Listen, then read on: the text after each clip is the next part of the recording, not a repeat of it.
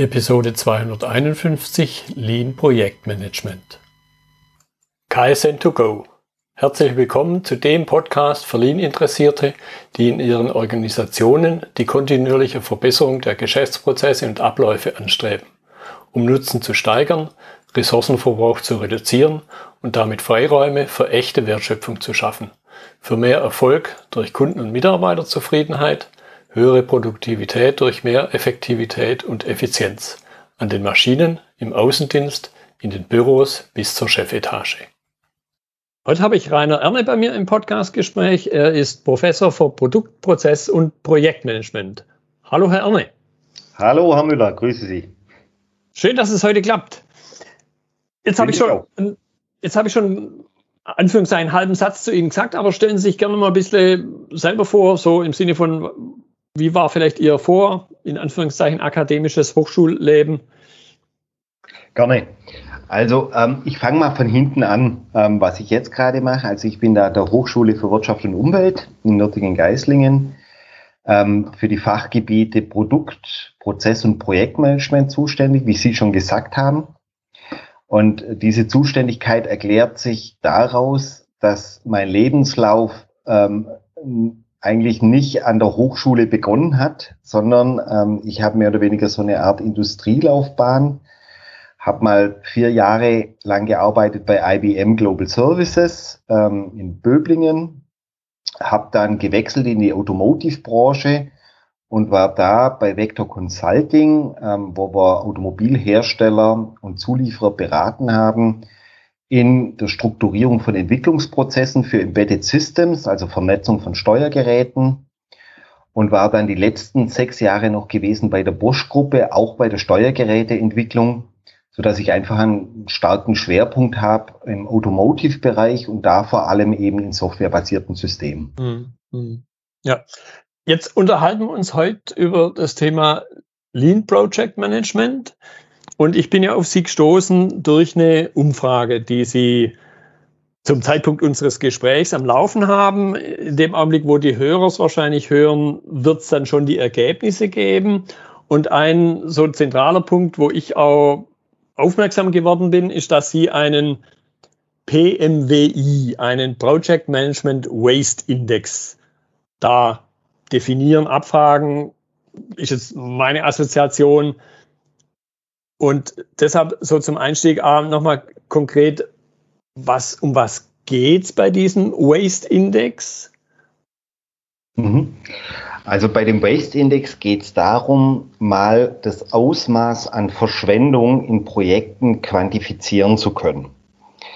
Ähm, was wir beobachten, ähm, also wir heißt, ich mache das eben nicht allein, sondern mit einem Kollegen zusammen, ähm, von der Technischen Hochschule Mittelhessen, Klaus Hüsselmann, und mit äh, Kollegen aus der Beratung, dass es im Projektmanagement relativ viel Verschwendung noch gibt. Mhm. Und ähm, jetzt wollte man eben mal wissen, wie groß ist denn dieses Ausmaß an Verschwendung in Projekten? Das ist so das erste Erkenntnisinteresse, das wir haben.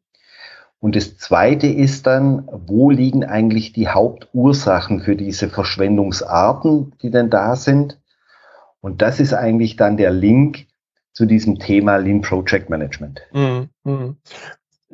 Da, da bin ich jetzt auch, auch, auch ein bisschen neugierig, weil, weil ich glaube, ein bisschen flapsig ausgedrückt vielleicht, man träumt jetzt nicht davon und wacht morgens auf und sagt, boah, ich überlege mir heute was zu diesem Waste-Index. Das heißt, mhm. so, so ein bisschen die Frage, die dahinter steckt, was ist der Impuls gewesen, sich mhm. diesen Begriff zu schaffen und sich jetzt damit zu beschäftigen? Ja, also der Impuls, der liegt eigentlich schon zehn Jahre zurück. Und zwar ähm, bin ich mal gebeten worden, zu diesem Thema Lean Project Management im Rahmen der GPM mal einen Beitrag zu leisten. Mhm. Und dann habe ich mir mal überlegt, was könnten Lean Project Management heißen? Das war eine Zeit, äh, wo das Wort agil noch gar nicht erfunden worden ist. Mhm ähm, sondern wo man dann versucht hat, mal zu überlegen, was sind denn die Prinzipien vom Lean Management und wie lassen die, sich die aufs Projektmanagement übertragen.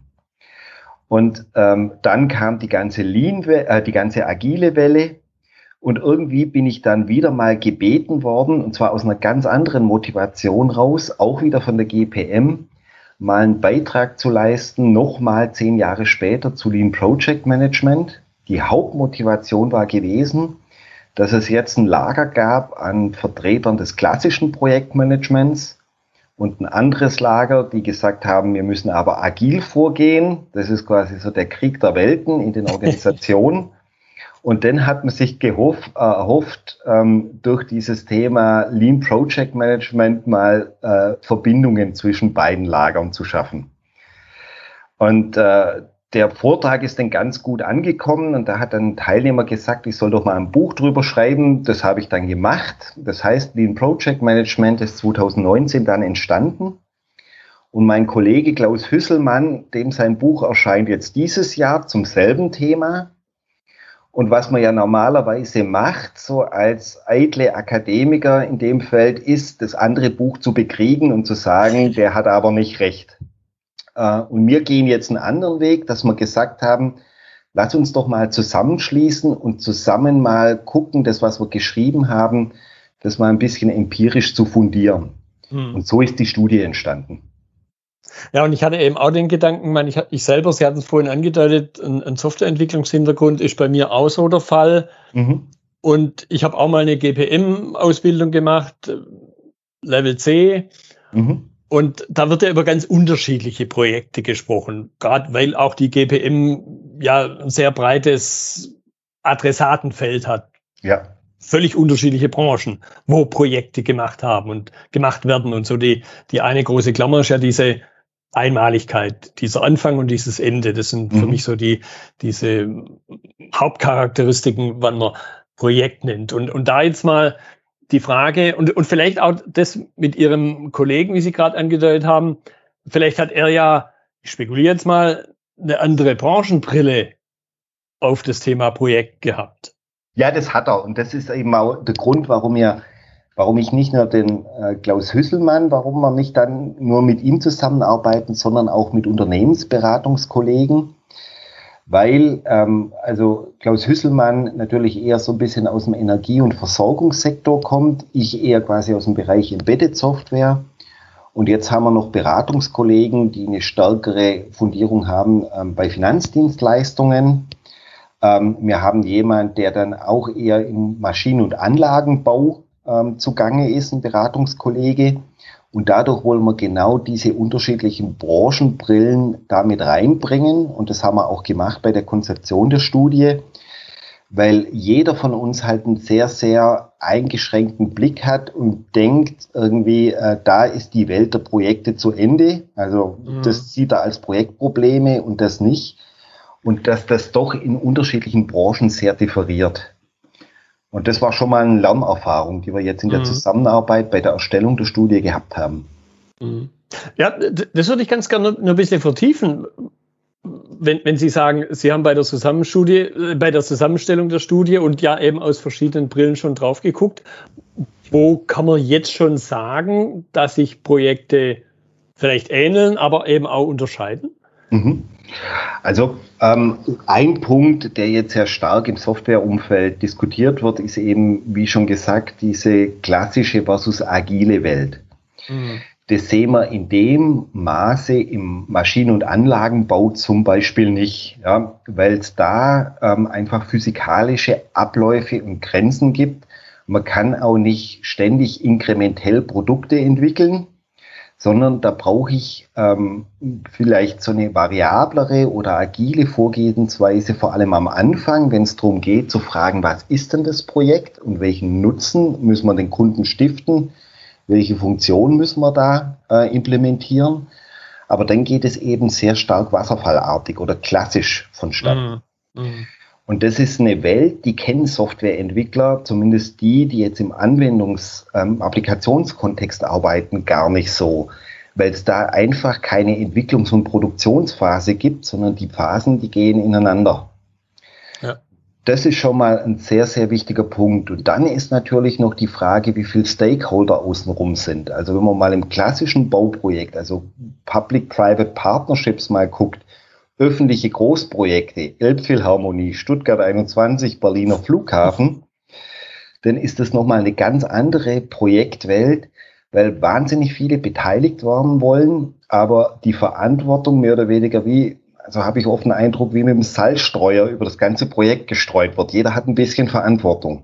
Mhm. Und da hat man nochmal mit ganz anderen Themen zu kämpfen, ja, als wenn ich jetzt ein Produktentwicklungsprojekt mache, bei Bosch beispielsweise. Ja. Also die Welten, die sind doch sehr unterschiedlich. Und der Anspruch ist jetzt der, mal über diese ganzen Welten hinweg ähm, ein paar Punkte zu identifizieren, die gemeinsam sind. Ja, weil an denen könnte man dann ansetzen und sagen, was sind denn so klassische Ursachen für die Verschwendung? Und die dann aber branchenspezifisch deklinieren. Das ja. ist im Prinzip das, was wir damit wollen mit der Studie. Ja, okay. Da, höre ich jetzt, man, Sie haben es ja auch gerade genannt, äh, da höre ich jetzt diesen Punkt Verschwendungsarten eben raus und, und jetzt so als der zwar einerseits auch mal in einem früheren Leben Softwareentwicklung Beteiligte, aber jetzt natürlich auch durch die Lean-Brille mhm. äh, ging mir dann der Gedanke in der Vorbereitung zu unserem Gespräch so ein bisschen durch den Kopf, wie unterscheiden sich jetzt die Verschwendungsarten? Weil dann habe ich mir überlegt, ja, Produktion ist ja so die im Grunde schlimmste Verschwendungsart, weil, weil ich irgendeinen Berg aufhäufe, was im Extremfall hinterher keiner kauft. Mhm. Jetzt habe ich ja im Projekt könnte man sagen, gut, ich mache Leistungsmerkmale, die keiner haben will. Ist aber eine andere Art von Überproduktion, wie wenn ich halt zehn Autos baue und nur fünf verkauft kriege. Das, mhm. das, heißt, wo, wo gibt's da ja Unterschiede mhm. zwischen klassischen Verschwendungsarten, möchte ich es mal nennen, und den Projektmanagement-Verschwendungsarten? Genau, über den Punkt, da haben wir uns auch länger mal Gedanken gemacht, eine Diskussion geführt. Und wir haben uns mal orientiert an diesem klassischen Timwood-Schema. Also mhm. äh, das, was man aus der Produktion kennt. Jeder kennt es, der sich mit Lean ein bisschen beschäftigt hat. Transport und Überbestände und unnötige Bewegungen und so weiter. Und im ersten Schritt mal gefragt, gibt es das eigentlich in Projekten auch? Und bei ein paar Punkten da sind wir drauf gekommen, ja, das gibt es in Projekten auch, aber in anderer Ausformung als in der Produktion. Weil ähm, das, was eben Projekte kennzeichnet, ähm, außer der, ähm, der, den Eigenschaften, dass die einzigartig sind und ein definiertes Anfangs- und Enddatum haben, ist, dass die sehr variabel sind. Also die laufen nicht nach fixen Prozessen, sondern Prozesse mhm. sind viel variabler. Und da gibt es bestimmte Verschwendungsarten, ähm, die man auch aus der Produktion kennt, wie zum Beispiel Warten ja, oder ja. Fehler. Ja, ähm, und das haben wir so übernommen, aber inhaltlich nochmal anders aufgefüllt. Weil das, was wir in Projekten gesehen haben, ist, dass branchenübergreifend das Warten auf Entscheidungen oder das Warten auf Zulieferungen, Warten auf Informationen sehr, mhm. sehr verbreitend ist ist, hat andere Ursachen als in der Produktion zum Teil. Der Umgang mit Fehlern ist in Projekten auch ein fundamental anderer. Weil wenn ich einen Fehler habe im Projekt, weiß ich erstmal gar nicht, ob das ein Fehler oder ein Feature ist. Ja, also ich mhm. muss erstmal den Fehlerbegriff definieren. Das ist gar nicht so einfach. In der Produktion ja. ist es einfacher. Jede Abweichung vom Standard ist ein Fehler. Ja. Wenn ich keinen Standard habe, ist es schwierig, einen Fehler überhaupt zu identifizieren. Und die nächste Frage ist dann, wird der Fehler nur beseitigt, dass das Projekt weiterlaufen kann oder wird er behoben? In der Produktion ist es klar, der Fehler muss behoben werden. Mhm. Beim Projekt ist es nicht so ganz klar. Da reicht manchmal auch eine Fehlerbeseitigung. Also das mal zwei Beispiele.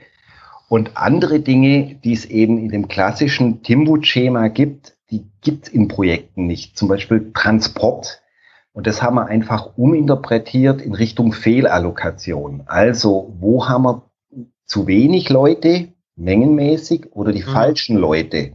Und wodurch kommt es zustande? Oder Überbestände, das haben wir eher als Unterbearbeitung dann thematisiert. Ja. Also zum Teil haben wir sie übernommen, anders aufgefüllt, und zum Teil haben wir die aber nochmal ähm, auch anders überschrieben, diese Verschwendungsarten. Mhm.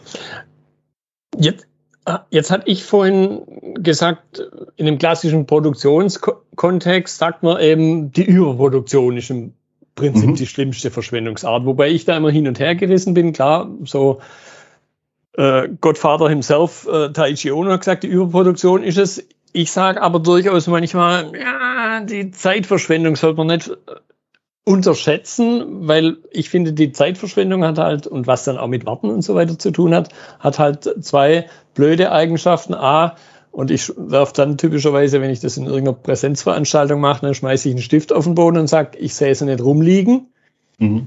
Als der eine Aspekt der Zeitverschwendung. Und ich sehe beim Verschwenden muss ich schon fast neben mich treten, damit es mir überhaupt auffällt, weil typischerweise, wenn ich jetzt zum Beispiel was suche, bei bloßen Warten vielleicht merke ich es noch, aber wenn ich jetzt Zeit verschwende, weil ich was suche, dann bin ich ja brutal beschäftigt.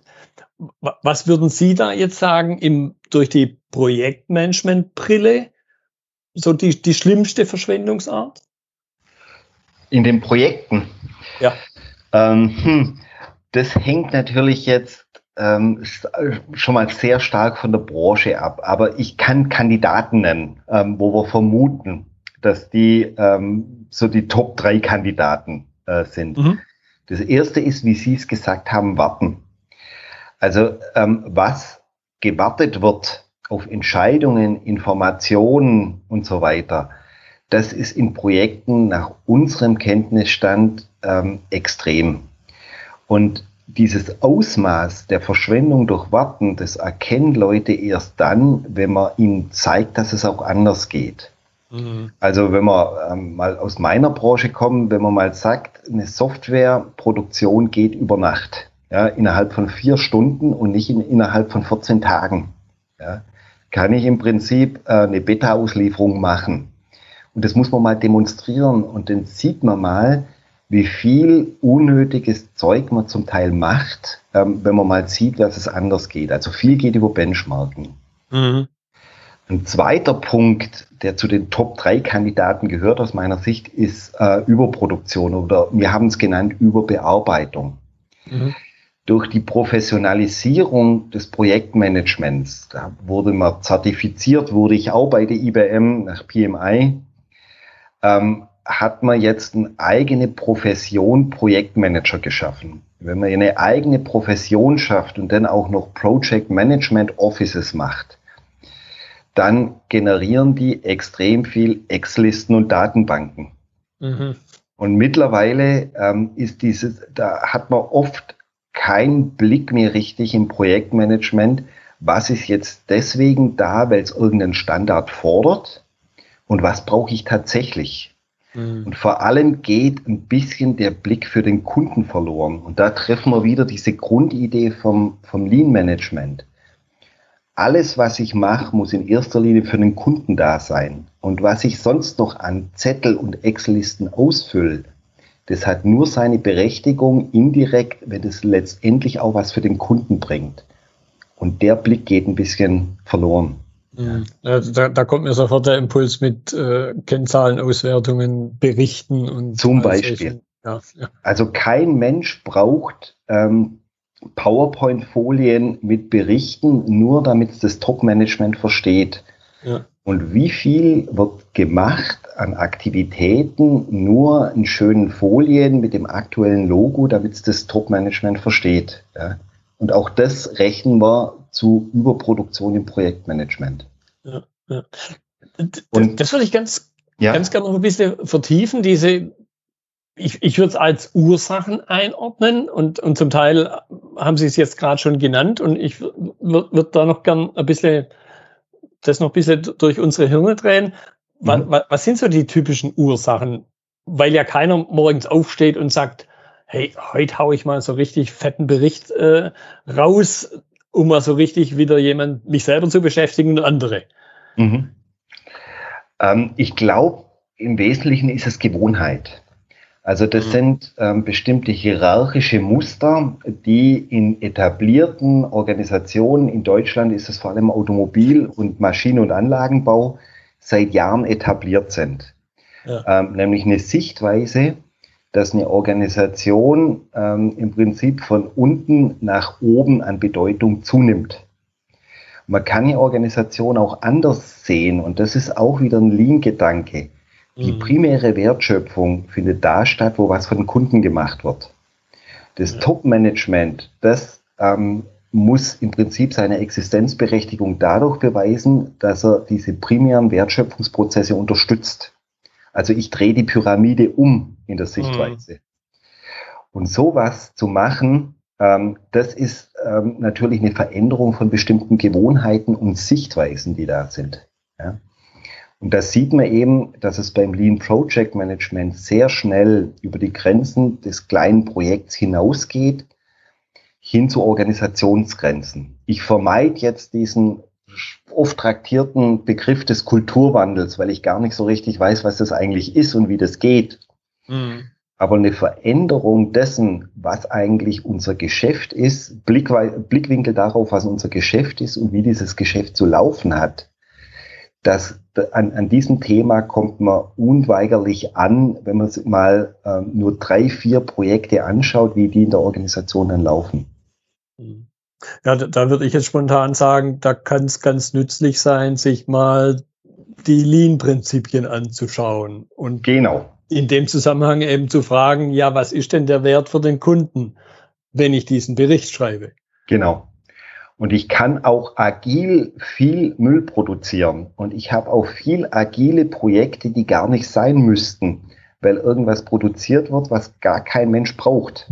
Mhm. Und deswegen steht für mich dieses Lean ähm, eben über dieser Streit um die Vorgehensweise klassisch versus agil, sondern es geht um Grundprinzipien, die ich in Projekten ähm, realisieren muss, Verschwendung vermeiden. Und es gibt eben Verschwendung in der klassischen Vorgehensweise und in der agilen Vorgehensweise. Ja, ja es, es, hat so einen gewissen, für mich jetzt gerade, so einen Erdungscharakter wenn, mhm. wenn ich über Wertschöpfung nachdenke, holt es mich auf die, ja, im einen Fall halt den Shopfloor, wo man typischerweise sagt, halt unten, ja. aus, aus physischen äh, Grundgedanken. Jetzt, jetzt habe ich natürlich sowas im Projektmanagement nicht, aber, aber trotzdem sich mal zu erden. Mhm. Ja. Also Erdung finde ich da einen ganz guten Begriff, genau. Nämlich äh, zu gucken, ähm, also keine Organisation ist halt für sich selber da, sondern die hat einen Zweck und zwar irgendwelche Leistungen für einen Kunden zu erstellen und zu vermarkten. Ja. Und das ist eine Erdung des Projektes daraufhin. Ja. Ja. Gut, jetzt natürlich klassisch, glaube ich, jeder, der sich mit Lean beschäftigt, wie Sie es ja auch tun, der kommt natürlich, würde ich sagen, relativ schnell zum Thema einerseits Verschwendungsarten, andererseits ist für, zumindest für mich persönlich, dieses kontinuierlich Verbessern jetzt auch so ein wichtiger Lean-Gedanke, mhm. wo die Dinge ja natürlich auch ineinander greifen.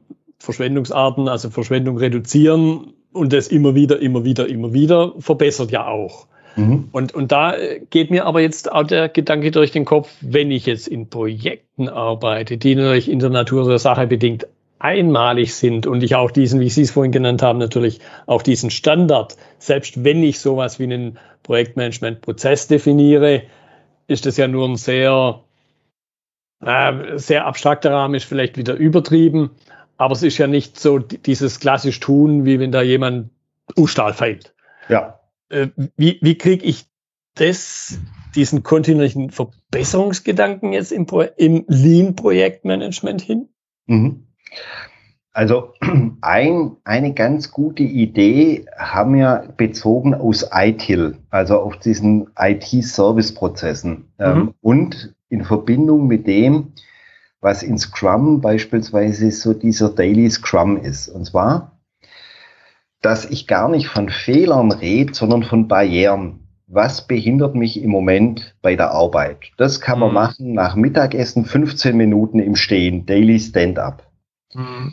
Und dann muss es jemand geben und der kann sich jetzt Scrum Master nennen oder der kann sich auch Projektleiter nennen, der die Aufgabe hat, ähm, mal zu sortieren, welche Barrieren, also erstmal, ich muss die Barrieren so schnell wie möglich beseitigen, damit das Projekt weiterläuft.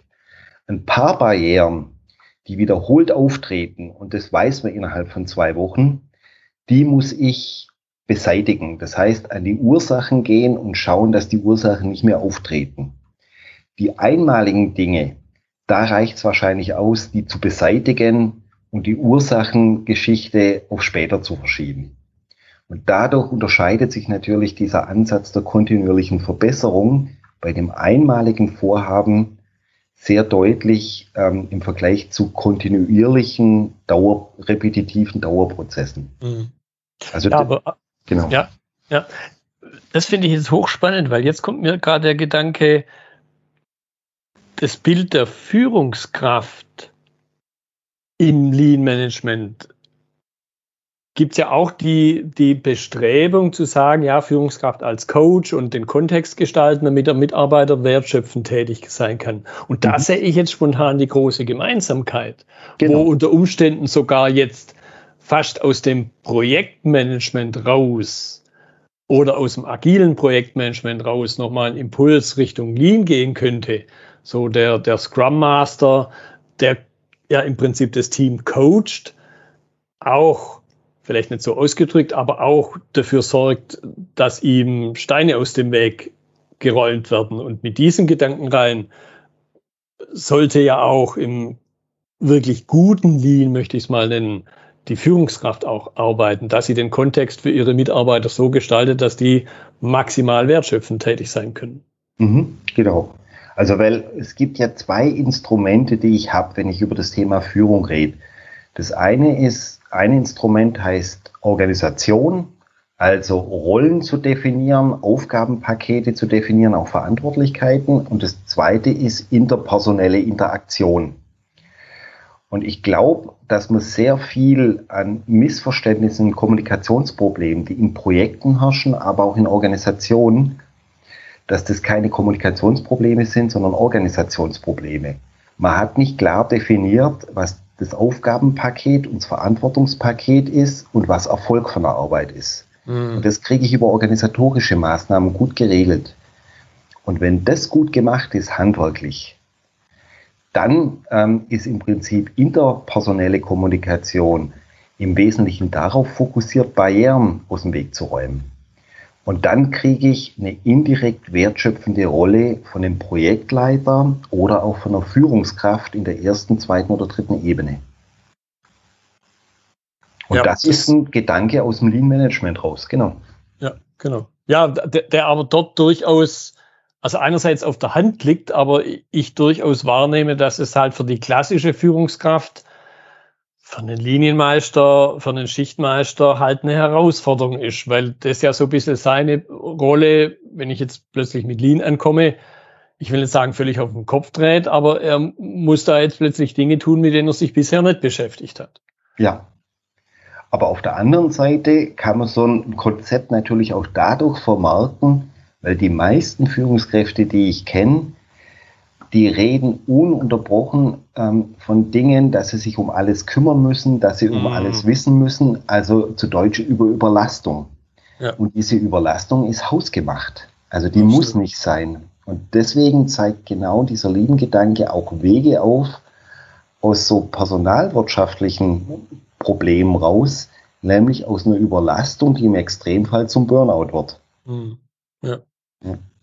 Ja, und ich glaube, wenn, wenn wir da alles an unserem geistigen Auge sowas vorbeiziehen lassen, fällt wahrscheinlich vielen jemand ein. Ich habe zumindest hier ganz direkt sofort einen Namen, der mir durch den Kopf schoss, mhm. wo, wo im Grunde was Vergleichbares passiert ist. So, jetzt würde ich ganz gern, und so bin ich ja auch auf Ihre Umfrage gestoßen, weil dort das Stichwort Bauprojektmanagement drin stand und weil ich selber auch ein bisschen Projekte im Baukontext gemacht habe also mhm. Thema Lean, Projekt ist jetzt der falsche Begriff, aber, aber Lean-Themen im Baukontext, das noch ein bisschen vertiefen, so in Richtung Abschluss auch, wo wie, wie, wie sehen da die Dinge aus? Unterscheidet sich das Bauprojektmanagement von anderem? Was sind vielleicht dort typische Ursachen? Baubranche ist ja im Grunde Jahrzehntausende alt. Mhm. Und was kann, und vorhin haben wir das ja im Grunde auch gerade schon diskutiert. Was kann man vielleicht umgekehrt vom Bauprojektmanagement ins klassische Projektmanagement und vielleicht sogar noch einen Tick weiter Richtung ins äh, Lean-Management übertragen? Mhm. Also ähm, ich sehe eigentlich das Bauprojektmanagement, ähm, weil die eben sehr, sehr schnell auf den, aufs Projektmanagement gekommen sind und auch auf den Lean-Gedanke. Also Lean Construction ist ja ein Thema, mhm. das schon seit langem diskutiert wird ich sehe Bauprojekte wirklich als ein klassischer Fall von dem klassischen Projektmanagement. Ja? Ähm, insofern würde ich jetzt gar nicht groß unterscheiden, gibt es jetzt Bauprojektmanagement und klassisches Projektmanagement. Die Vorgehensweise ist sehr klassisch. Ähm, mhm. Und viele Instrumente, die wir im Projektmanagement in anderen Branchen haben, kommen aus dem Bau. Ähm, ich glaube, was beim Bau dann sehr, sehr spezifisch ist, das ist wirklich ähm, zum einen die ganze Angebotsphase, die eigentlich schon ein eigenes Projekt ist. Ja, ähm, äh, das Ange die Angebot und die Ausschreibungsphase, Planfeststellungsverfahren und solche mhm. Geschichte, die, die schon als kleines Projekt aufgesetzt werden und die oft, ähm, zumindest nach dem, was ich gehört habe, ich war noch nie selber drin, sehr hemdsärmelig oft gemacht wird. Also quasi nach klassischen, ähm, nach, nach Standardvorgehensweisen abgefrühstückt worden, obwohl da eigentlich die Pflöcke eingeschlagen werden, die über Erfolg oder Misserfolg von dem Projekt unterscheiden. Das heißt, ähm, da müsste man mal noch mal ein bisschen besser reingucken, wo man da mehr aufpassen müsste, ähm, dass da keine Festlegungen getroffen werden, die einem nachher auf die Füße fallen. Das wäre also quasi das als Projekt im Kleinen ähm, mhm. schon mal mhm. anzu, ähm, anzusehen. Und dann aus dem Lean-Gedanken die Durchlaufzeiten deutlich zu beschleunigen, weil gerade dieses, äh, die ganzen Angebotsphasen oft so lange geht, weil man die Leute nicht herkriegt, warten auf Informationen, warten auf Zulieferungen, dass genau da Lean super gut ausgespielt worden wurde. Und dann natürlich in der Realisierungsphase dann selber, weil ich auch da von wahnsinnig viel ähm, externen ähm, Zulieferern dann abhängig bin, die ich normalerweise nicht herkriege. Und bevor wir, wenn ich die zwei Tage warten lasse, sind die erstmal wieder weg für zwei Wochen. Ja. Also da eine Organisationsform zu finden, dass so eine Art One-Piece-Flow stattfindet. Das sind im Prinzip dann so die Ansatzpunkte, die ich zumindest mal sehe aus den Erzählungen und Diskussionen, wo die Baubranche sehr, sehr gut daraus profitieren könnte. Mhm. Ja, ich glaube, die, die Baubranche hat schon die besondere Herausforderung nochmal, dass der Wertstrom, ja, ich will nicht sagen zergliedert ist, weil, weil im Grunde, wenn ich ein Haus baue, sind die Gewerke, die aufeinander aufbauen, ja immer wieder die gleichen. Mhm. Also ich fange halt an, Grube ausheben, Fundament Platte gießen und zum Schluss das Dach decken und Fenster reinmachen, muss man ganz, ganz einfach auszudrücken. Was ich aber in dem Kontext halt als eine echte Herausforderung ansehe, und Sie haben es ja auch gerade angedeutet, das ist diese, die Mitwirkenden in dem Wertstrom sind ja noch viel, viel unabhängiger, wie man sich das im, in der Automobilindustrie zum Beispiel vorstellt. Mhm da, da habe ich ja viel stärkere Ver, Vernetzung, Verkettung, in, in beiden Fällen eigentlich. Nur glaube ich, hat die Automobilindustrie hier den großen, den großen Vorsprung, wie auch immer entstanden, vielleicht weil sie nicht so alt ist, dass, dass dieser, dieser Überbuchungscharakter ja gar nicht so, wie Sie es auch gerade angedeutet haben, ich komme hin und dann kann ich zwei Tage nicht anfangen und dann bin ich halt zwei Tage woanders, weil ich schon eine andere Baustelle auch angeboten mhm. habe und da den Zuschlag halt auch bekommen habe. Mhm. Und da nach Organisationsformen mal zu suchen, um genau diese Arten zur Verschwendung da zu eliminieren, das könnte jetzt was sein, wo vor allem eben Bauprojekte stark von äh, profitieren können und dann eben auch deutliche Impulse geben, für andere Branchen, weil im Maschinen- und Anlagenbau, da sieht es nicht so arg viel anders aus. Aus sehr, sehr oft bei Touristikprojekten, also ganz andere Branche. Okay. Die haben ähnliche Rahmenbedingungen. Und insofern, also die Gemeinsamkeiten der Probleme zwischen den Branchen zu sehen und gegenseitig zu lernen, das ist eben eine Form von Benchmarking, die ähm, ich für wichtig erachte und das ist auch einer der Gründe für diese Studie, die wir da machen. Ähm, ja, weil, ja, ja, weil man einfach ähm, sehr oft, also ging mir auch so, immer denkt in seiner Branche, also die Automobilindustrie, die Bauindustrie, Touristik ist so besonders. Sobald man mal den Blick über den Tellerrand ähm, zieht, äh, macht, dann sieht man, ja, es gibt äh, Unterschiede in anderen Branchen. Es gibt aber auch ähm, drei, vier Gemeinsamkeiten und da lohnt sich mal zu gucken, wie machen die denn das? Genau. Ja, da, da hatte ich letzte Woche ein Gespräch mit im, im Grunde mit einer Kollegin aus dem Lean-Kontext raus und, und die hat mir erzählt, dass sie von jemand anders den Begriff des Agabu, alles ganz anders bei uns, mhm, genau. gehört hat. Und, und das finde ich jetzt aber noch mal spannender, weil Projektmanagement an sich ja in unheimlich vielen verschiedenen Branchen auftritt und natürlich überall seine gewissen eigenen Charakteristiken hat. Und wenn es da gelingt, jetzt eine gemeinsame Klammer des Lean-Projektmanagements drüber zu setzen, dann glaube ich, könnte das ein sehr hilfreicher Weg für all die anderen Lean-Menschen sein, möchte ich es mal nennen, denen, die sich manchmal die Haare ausreißen, wenn sie mit dieser Aussage konfrontiert werden, ja, bei uns ist aber alles ganz anders. Mhm. Dann, dann könnte man dann, wenn man ihre Studie kennt, sagen, ja, könnte sein, aber guck dir mal diese Studie an. Da hat sich jemand mit dem unheimlich breiten Feld des Projektmanagements beschäftigt. Und oh Wunder, er hat viele Gemeinsamkeiten gesehen. Lies mal durch. Vielleicht gehen dir auch die Augen auf, dass mhm. da gar nicht so viele Spezialitäten drin sind, dass das viel mehr Gemeinsamkeiten sind. Und dann habe ich nämlich plötzlich die Chance, daraus zu lernen. Genau.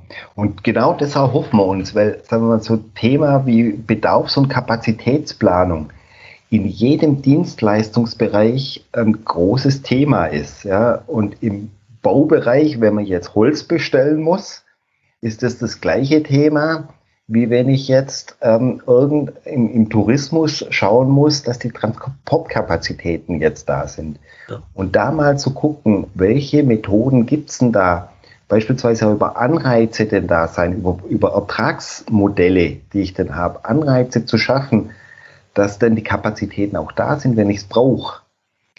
Da gibt es, glaube ich, mehr Lernfelder, als man es auf den ersten Blick sieht. Und das ist genau die Hoffnung. Ja. Genau. Ja, und, und, und das, das finde ich auch, wenn ich jetzt, jetzt wo wir drüber reden, so unheimlich wertvoll auch an, an ihrer, in Anführungszeichen, akademischen Sicht auf die Dinge ich muss mich halt drauf einlassen und, und da möchte ich jetzt allen Zuhörern irgendwo mitgeben, lasst euch drauf ein, lest es mal durch und weist es nicht immer so, wie wir es leider immer viel zu oft erleben, weist es immer nicht von vornherein von euch, sondern ihr könnt davon lernen, wenn, wenn ihr euch dem Thema offen gegenüberstellt. Mhm. Also das hoffe ich auch und das genau dieses Versprechen, das müssen wir mal ein bisschen konkreter noch einlösen. Und äh, ich hoffe, dass wir da ein bisschen was rausfinden. Mhm. Genau. Ja, Herr Erne, ich fand das eine spannende Unterhaltung.